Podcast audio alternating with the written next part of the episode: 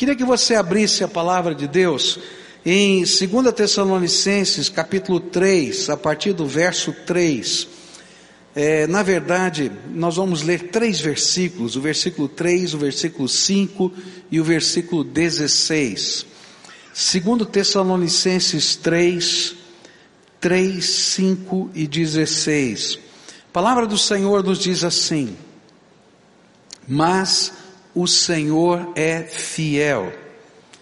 Ele os fortalecerá e os guardará do maligno. O Senhor conduza o coração de vocês ao amor de Deus e à perseverança de Cristo. O próprio Senhor da paz lhes dê a paz em todo o tempo e de todas as formas. O Senhor seja com todos vocês. Esse aqui é o finalzinho da carta, da segunda carta aos Tessalonicenses. E para a gente entender o que é que está acontecendo, eu tenho que dar o cenário para você. Paulo está escrevendo para uma igreja pequena, formada de poucos judeus, de muitos gregos, que não tinha conhecimento das escrituras, eram novos convertidos, as escrituras naquele tempo eram o Velho Testamento, e pelo fato, fato de terem poucos judeus convertidos naquela, naquela localidade, eles não tinham tanto conhecimento da palavra de Deus, do Velho Testamento. E aquela igreja, logo do começo do, do Evangelho naquele lugar, começou a viver grande perseguição. Para você ter uma ideia, Atos 17 nos conta a história que a igreja se reunia na casa de um homem chamado Jason, e por causa dessa conversão de pessoas, e não era um grupo tão grande que cabia numa casa, um grupo da cidade revoltado foi lá, invadiu a casa de Jason, arrastou Jason literalmente pela rua e os apresentou e apresentou Jason à polícia, aos, às autoridades, dizendo assim: olha, esse homem é um perturbador da paz. Dá uma olhada nessa história. Quem é que invadiu a casa? Jason estava na casa dele, não estava fazendo nada. O perturbador da paz eram os outros. Mas eles inverteram toda a situação. Jason foi preso e ele só conseguiu sair da cadeia porque um grupo de pessoas conseguiu levantar o dinheiro para pagar a fiança. Essa era a igreja a quem Paulo estava escrevendo essa carta. Ele estava preocupado com as batalhas, com as lutas, com as aflições. E aí então o apóstolo Paulo, no finalzinho dessa carta, ele tenta colocar na mente desses homens algumas certezas, certezas da nossa esperança em Cristo. Coisas que a gente tem que trazer sempre à memória, que a gente tem que sempre trazer à nossa mente. Às vezes a gente está vivendo tempos difíceis, situações complicadas, como aquela igreja, ou até em situações pessoais, e a gente entra em, em uma certa angústia de coração, dizendo: será que Deus está vendo? Será que Deus está ouvindo? Será que Ele se importa? E então o apóstolo Paulo queria dizer para eles coisas que são tão importantes, que a gente sabe, mas que numa hora como essa a gente tem que trazer a memória de novo, trazer de volta ao coração. A primeira coisa que ele disse foi: Deus é fiel. Vamos dizer juntos? Deus é fiel. E ele estava dizendo: olha, Deus não pode mentir, ele não pode ser hipócrita. Por isso, ele é fiel à sua promessa, ele é fiel à sua palavra, ele é fiel ao pacto que ele firmou com você. Essa é a natureza de Deus. Então, conta com a fidelidade de Deus em qualquer circunstância da vida. Segunda coisa que ele falou foi que esse Deus fiel é aquele que nos fortalece. E Paulo estava falando de experiência própria, que ele não conseguia enfrentar as batalhas, as lutas, as dificuldades da vida, se Deus não derramasse força sobre ele. Hoje de manhã eu falei sobre esses dois pontos, eu disse que Paulo sofreu um naufrágio e talvez ele estivesse dizendo: Eu não vou aguentar mais um minuto aqui, no meio do mar revolto, no meio de uma tempestade, sem salva-vida, segurando num pedaço de madeira, segurando numa caixa. E aí, Senhor, como é que vai ser? Ele diz a Bíblia que ele ficou uma noite inteira e um dia inteiro à mercê das ondas. e o Senhor é que o fortaleceu, e as ondas que pareciam que iam matá-lo é que levaram Paulo até a praia. E não somente ele, mas todas as pessoas que haviam naufragado com ele, porque essa tinha sido a promessa de Deus antes de saírem do porto. Mas agora à noite, eu queria olhar para a terceira afirmação de Paulo aqui. E essa terceira afirmação de Paulo vai falar de uma outra certeza que a gente não pode perder. Diz assim o verso 3: Mas o Senhor é fiel, ele os fortalecerá e os guardará do maligno.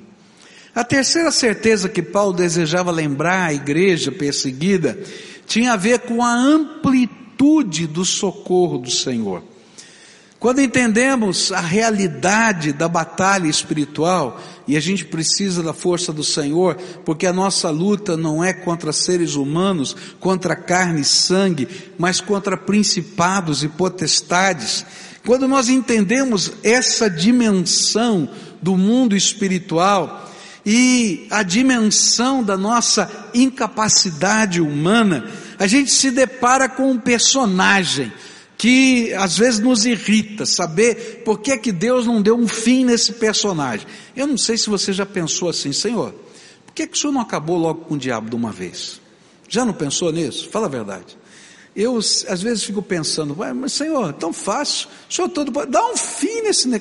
dá um jeito aí, acaba com isso de uma vez, e a gente vai mudar até o dia que eu entendi que Deus na sua justiça, na hora que julgasse Satanás, tinha que julgar todo pecador. E por causa do amor que ele tem por nós, ele suportou Satanás. E mais, Satanás estava passeando nas regiões celestiais até a morte e ressurreição de Jesus. E diz no livro do Apocalipse que ele foi expulso das regiões celestiais, lá no capítulo 12, pelo arcanjo Miguel, e disse: Agora você não entra mais aqui, porque os filhos de Deus já têm o selo do Senhor através da morte e da ressurreição do Salvador Jesus. E aí, quando a gente olha para toda essa realidade, a gente fica dizendo, e aí, como é que funciona? E tem gente que às vezes fica com medo do, de, de situações mais incríveis. Eu me lembro de uma vez que, que um irmão da nossa igreja, ele chegou no serviço e chegou lá, o chefe dele estava em pânico, e disse assim: é, Eu não entro na minha sala. Eu não entro da minha sala. Por quê? Tinha uma pena preta em cima da mesa dele. E aí, não, eu não entro, não tem jeito de eu entrar e tal. Aí sabiam que era ele, esse rapaz era crente, falou: Você vai tirar a pena lá da, da sala do chefe? Falou: Tiro, não tem problema. Ele foi lá, tirou a pena, foi embora. Depois descobriram que a pena era do espanador, do faxineiro da noite, que não tinha nada a ver com macumba, etc. Mas o importante era aquela segurança que aquele irmão tinha de entrar na sala. Que não importa o que está acontecendo, porque o Senhor é que vai nos livrar, o Senhor é que vai nos guardar do maligno, é Ele quem batalha por nós, são os seus anjos que se acampam ao redor dos que temem a Deus e livra esses servos do Senhor. E mesmo que Paulo tivesse, mesmo que o maligno tivesse lançado Paulo na prisão lá de Filipos, foi o Salvador que abriu as cadeias.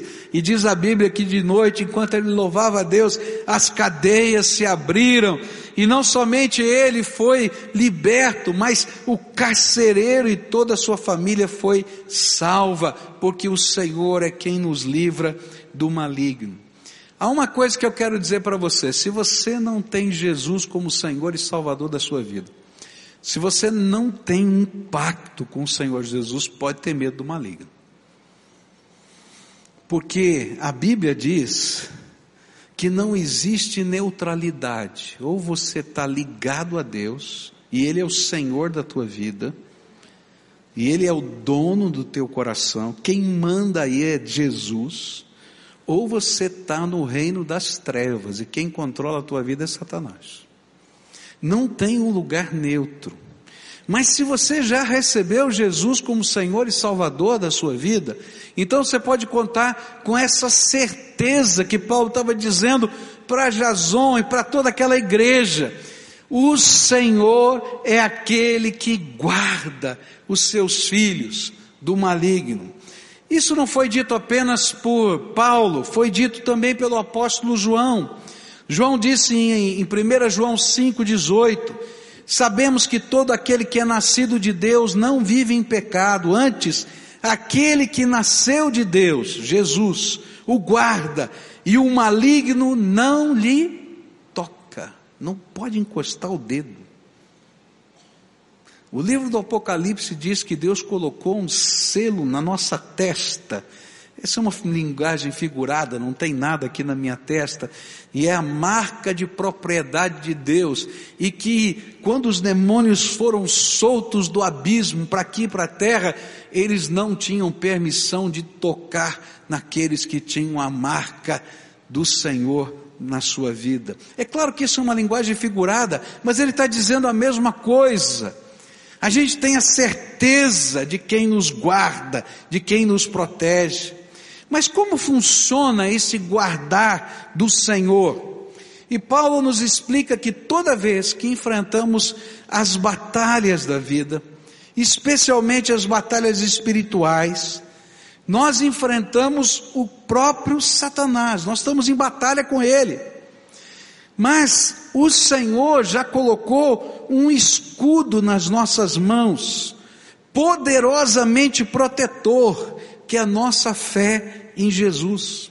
E quando nós direcionamos a nossa fé às setas inflamadas do maligno, nós percebemos que mesmo que ele desfira golpes, que aos olhos humanos são mortais, eles não conseguem atravessar o escudo protetor do nosso Salvador.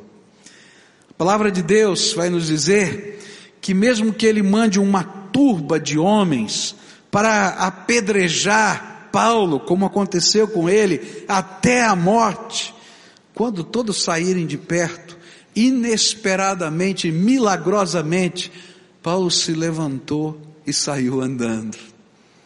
Foi exatamente isso que aconteceu, está lá no livro de Atos. Porque a gente tem um escudo, e esse escudo é a nossa fé em Jesus Cristo. Efésios 6, verso 16 diz assim: Além disso, usem o escudo da fé com o qual vocês poderão apagar todas as setas inflamadas do maligno. Quais setas inflamadas do maligno que a gente pode usar o escudo. Quais? Quais? Não entenderam. Fala para quem está do lado. Todas. Fala. Todas, todas. Não tem ataque do inimigo que possa, com a fé voltada para o Senhor Jesus. Não tem. Por isso, a gente tem que pegar o escudo da fé, queridos e usar o escudo da fé. Agora, eu quero dizer para você que algumas pessoas têm levado algumas flechadas. Se você deixa o escudo da fé em cima do guarda-roupa e vai trabalhar, vai levar flechada. E quando chegar a hora da flechada, dizer: ih, meu escudo ficou lá.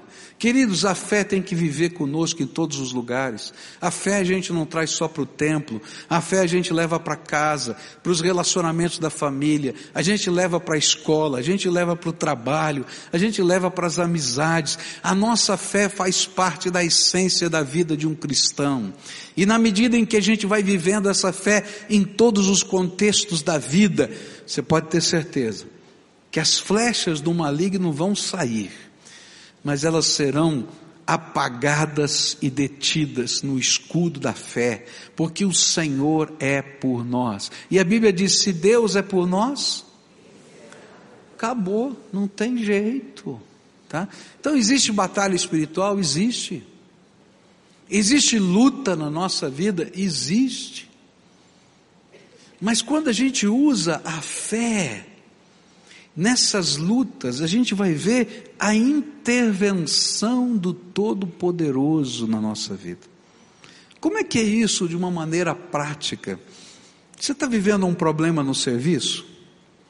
Dobra o teu joelho e ora. Senhor, estou chegando no meu limite, eu não sei como lidar com isso. Eu não estou dizendo que é culpa de A ou de B, quem sabe seja até minha própria culpa. Eu preciso da tua graça. E a gente impunha o escudo da fé. E aí Deus vai nos fortalecer, nos guiar, demonstrar sua fidelidade. E se for necessário guardar você do maligno, Ele vai guardar.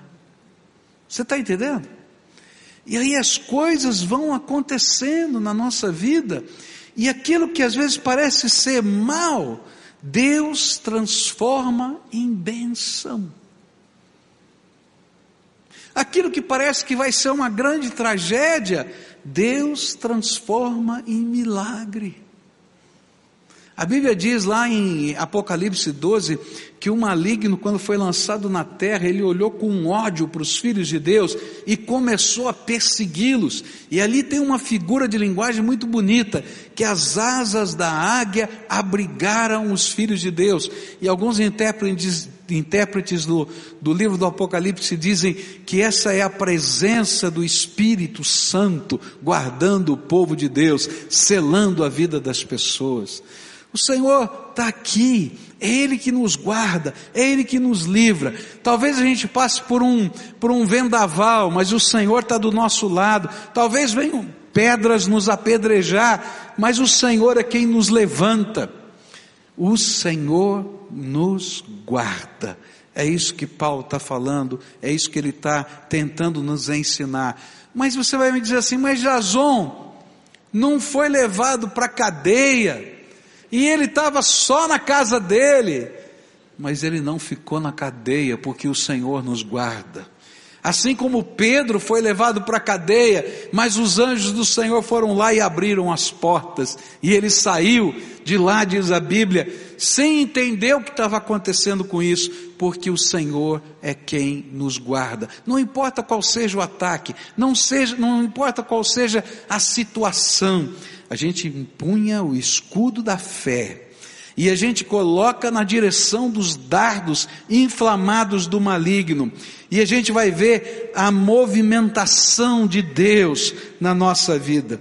E o interessante é que quando a gente impunha o escudo da fé e enfrenta o maligno, diz a palavra de Deus, não somos nós que batemos em retirada, mas é Satanás que sai correndo, porque o Senhor Jesus já o venceu na cruz do Calvário.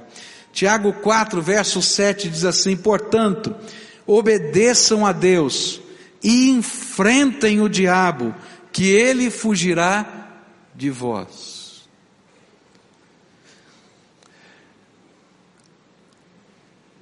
Se você recuar, o inimigo toma a frente. Se você manter posição, ele vai fazer uma linha divisória. Mas se você enfrentá-lo no poder do nome de Jesus, ele vai bater em retirada.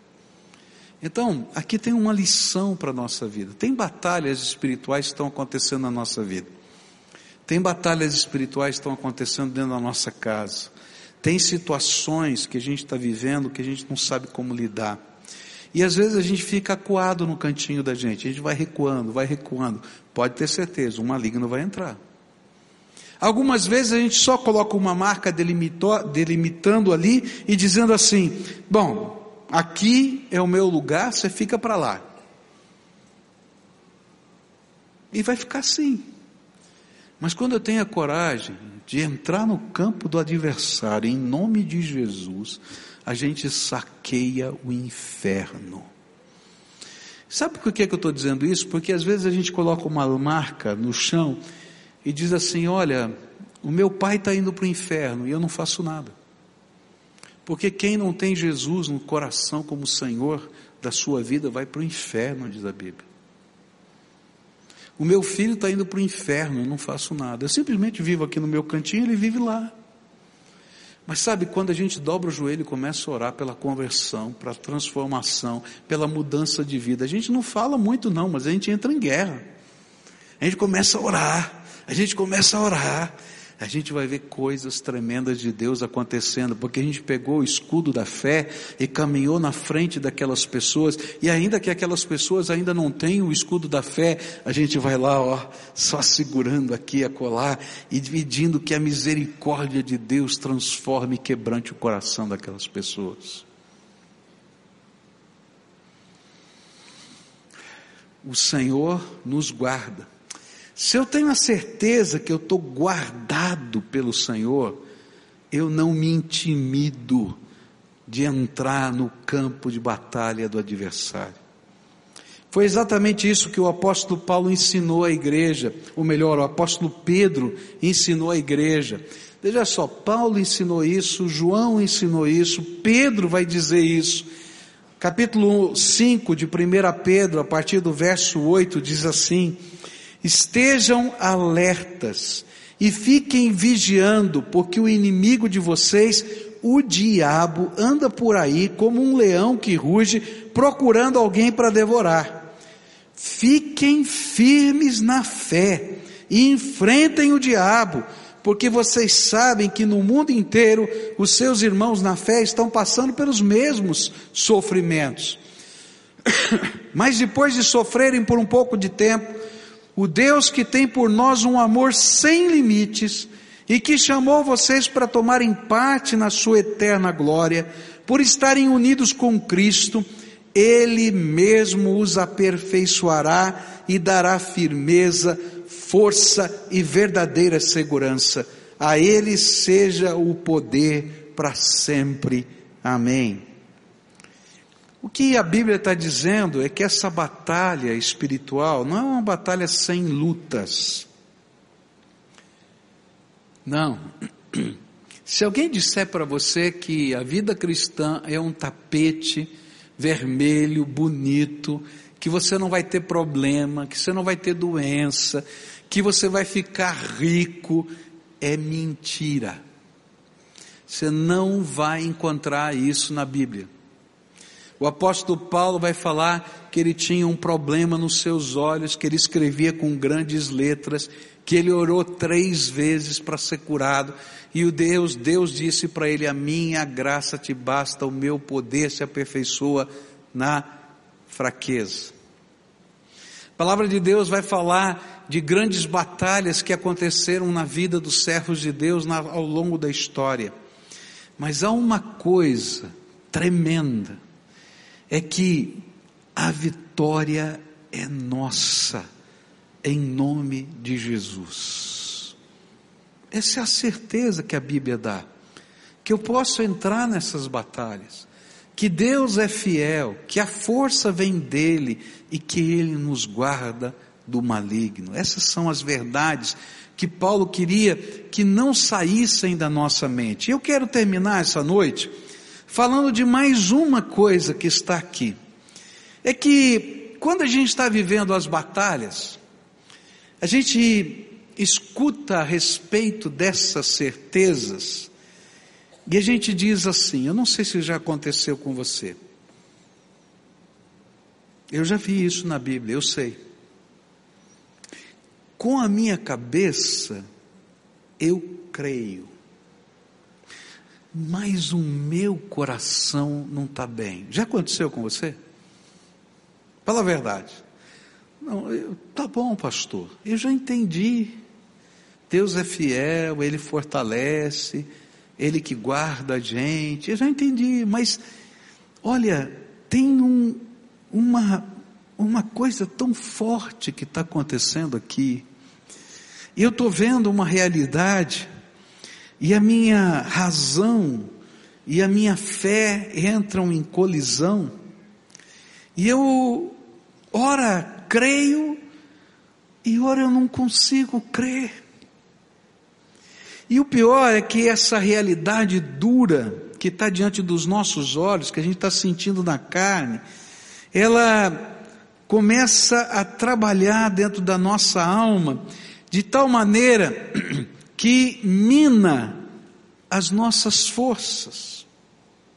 Por isso, Paulo vai falar de uma quarta certeza que nos dá firmeza. É que a nossa firmeza, a nossa perseverança, a nossa coragem no meio da batalha, ela vem, é fruto do amor de Deus que nos envolve. Olha só o que ele falou: o Senhor conduza o coração de vocês ao amor de Deus e à perseverança de Cristo. Dá uma olhadinha como fica esta esse mesmo versículo na versão da Bíblia, na linguagem de hoje. Diz assim: que o Senhor os faça compreender melhor o amor de Deus por vocês e a firmeza que Ele, Cristo, dá. O que a Bíblia está dizendo é que até a firmeza na fé é fruto do carinho, do amor de Cristo, que vai construindo essa firmeza através do seu amor dentro do nosso coração. Porque quanto mais nos sentimos amados, mais somos capazes de confiar e nos levantar e enfrentar a próxima batalha. Às vezes a gente está caído, deprimido, angustiado, quebrado, arrebentado, e a gente tem todas as verdades da teologia no coração, na mente da gente, mas o coração da gente está quebrado. E aí é uma coisa tremenda. Paulo faz uma oração por aquela igreja, assim: Pai, conduz esses teus filhos até o teu amor, para que a firmeza que procede de Cristo possa sustentar a vida deles. E é interessante como isso acontece. Eu não sei se já aconteceu com você. A gente chega todo quebradinho. E o interessante é que quando você está muito quebrado, você não quer nem orar. Fala a verdade. Não é assim mesmo? Eu estou tão arrebentadinho, tão quebradinho, tão doidinho, e lá dentro do nosso coração vem aqueles questionamentos. A gente sabe o que está na Bíblia, mas o coração da gente está dizendo assim: Deus, você não está ouvindo oração? Por que está demorando tanto? O que está acontecendo na minha vida? Como é que pode ser? E fica aquela coisa confusa dentro da nossa alma. E a gente às vezes diz assim: Senhor, eu, eu não sei se eu quero falar contigo, mas eu não tenho coragem de falar para o Senhor que eu não quero falar, e a gente fica fugindo. Mas quando a gente entra na presença de Deus, acontece um milagre. Deus se revela para nós. E de repente Ele toca o nosso coração. A gente não vê um raio, a gente não ouve um trovão, a gente não percebe um anjo, mas o Senhor se revela. E às vezes as coisas que ele fala são tão fortes, mas tão fortes, que quando a gente sai daquele encontro com Deus, a gente não sai igual. A gente sai dizendo assim: Eu ainda te louvarei pela vitória que o Senhor vai me dar. Já faz anos que eu tenho um costume, eu escrevo as minhas orações. E eu comecei a fazer uma segunda coluna na minha, na minha oração, uma segunda parte na minha oração, onde eu vou conversar com Deus e quero ouvir o que Deus tem para falar sobre esses assuntos comigo. E eu coloco ali respostas, o que Deus está me prometendo. E eu também escrevo. Às vezes é um texto da Bíblia, coloco entre aspas e copio o texto da Bíblia. Às vezes é um texto de uma meditação que Deus usou para falar comigo. Às vezes é um mover do Espírito na minha alma e eu escrevo. Porque eu sei que eu sou só carne. E que às vezes no meio dessa batalha tudo isso volta, e aí quando eu folheio aquilo, eu oro diferente, Senhor, o Senhor me prometeu isso, Tu és fiel, então, Senhor, estou esperando a tua promessa. Senhor, tu lembras disso aqui? E é tão gostoso quando ele reafirma e reafirma de novo, reafirma outra vez e outra vez, porque eu sou conduzido pelo Espírito a me sentir envolto no amor dele. E de repente eu que estava todo quebradinho, ainda estou todo lascadinho, consigo me levantar e dizer: Eu ainda te louvarei, porque o Senhor é o Deus da minha salvação.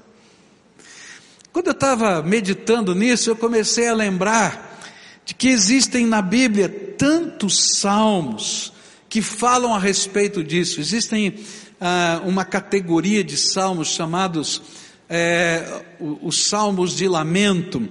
Eles são cerca de 55 salmos de lamento no, no Saltério, no livro de Salmos. Tem 150 salmos no livro de Salmos. 55 são clamores de desespero.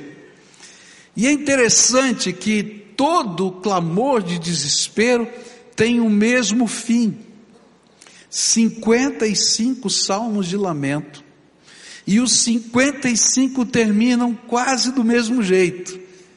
Eu ainda te louvarei, porque o Senhor é o Deus da minha salvação. Podem ser palavras diferentes, mas a ideia é que quando a pessoa entrou na presença de Deus, ele entrou sem esperança. Porque estás abatido a minha alma? Porque estás desesperada dentro de mim. Mas ele vai terminar esse mesmo salmo dizendo: Eu ainda o louvarei. É interessante que ele diz assim: Olha, isso fica pior quando as pessoas chegam perto de mim e dizem assim: Onde está o teu Deus? Por que, que ele não está fazendo nada? Mas quando ele sai da presença de Deus, é como se a visitação do Senhor fosse tão intensa, que ainda que ele não tivesse palavras, ainda que ele não tivesse um sinal, ainda que ele não tivesse uma visão, o Senhor era capaz de envolvê-lo no seu amor e a firmeza que vem da graça se manifesta na vida daquela pessoa. Eu acho tremendo porque Paulo, ele vai dizer para aqueles crentes: olha, tem algumas verdades teológicas que vocês não podem esquecer. Deus é fiel, a força vem dele, ele guarda do maligno. Mas há uma experiência que você precisa viver. Você precisa ser com, com, conduzido pelo Espírito à presença do Pai e ser envolto no amor dele. E na medida em que você está sendo envolvido no amor de Deus, suscita nova esperança, e a Bíblia diz uma esperança que não decepciona, porque Deus é fiel. Uma esperança que nos faz erguer-nos de novo, uma esperança que é firmeza do poder de Cristo na nossa vida.